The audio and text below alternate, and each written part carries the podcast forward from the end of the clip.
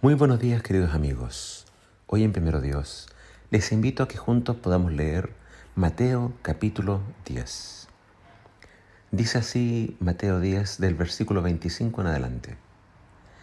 Los alumnos deben parecerse a su maestro y los esclavos deben parecerse a su amo. Si a mí, el amo de la casa, me han llamado príncipe de los demonios, a los miembros de mi casa los llamarán con nombres todavía peores. Así que no tengan miedo de aquellos que los amenazan, pues llegará el tiempo en que todo lo que está encubierto será revelado y todos los secretos se dará a conocer a todos. Lo que ahora les digo en la oscuridad, grítenlo por todas partes cuando llegue el amanecer. Lo que les susurro al oído, grítenlo desde las azoteas, para que todos lo escuchen. No teman a los que quieran matarlos no pueden tocar el espíritu. Teman solo a Dios, quien puede destruir tanto el cuerpo como el espíritu en el infierno. ¿Cuánto cuestan dos gorriones?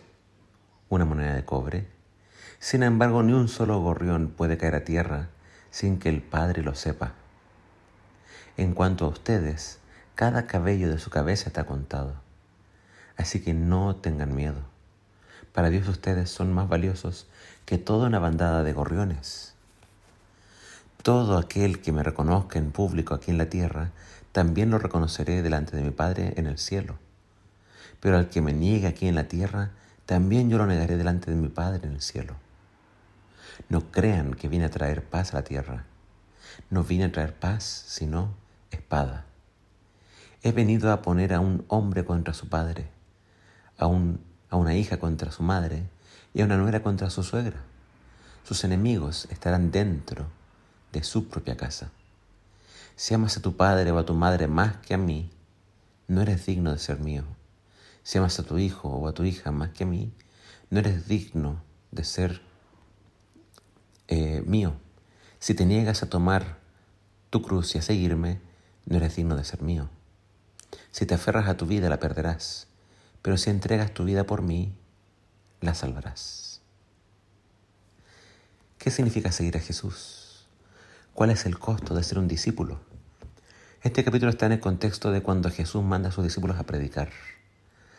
Los manda a predicar el, el Evangelio del reino, el reino se ha acercado, pero los manda con poder y autoridad.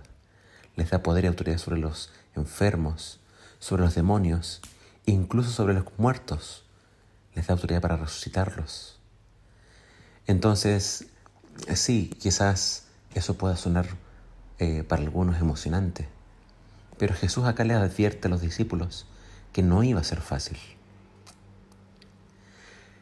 Sus vidas estarían en constante peligro, serían odiados por todos.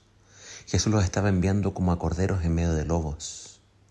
Sus enemigos serían los de su propio hogar, es decir, por el solo hecho de seguir a Jesús, en su propia familia serían rechazados. Entonces serían arrestados, insultados, golpeados y finalmente asesinados. ¿Quién podría querer seguir a Jesús bajo un pronóstico tan desfavorable? El Evangelio es la buena noticia de que Dios envió a su Hijo a salvarnos.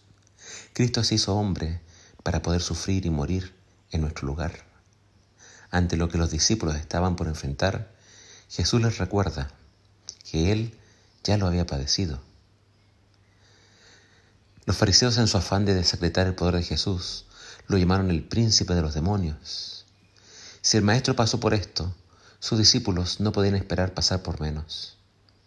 Pero en medio de todas estas advertencias, Jesús les otorga sus promesas. Jesús les dice, Dios sabe. Así como no cae un ave sin que Dios lo sepa. Ninguno de ustedes caerá sin que el Padre lo sepa. Es decir, el Señor está muy pendiente de nosotros.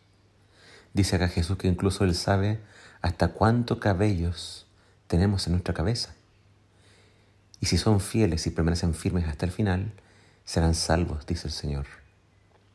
Llegaría el momento en que los discípulos testificarían delante de concilios, sinagogas, incluso delante de reyes serían amenazados de muerte y se les forzaría a negar su fe en Cristo. Pero si ellos se declaraban por Jesús, Jesús se declararía por ellos delante del Padre y delante de los ángeles en el cielo.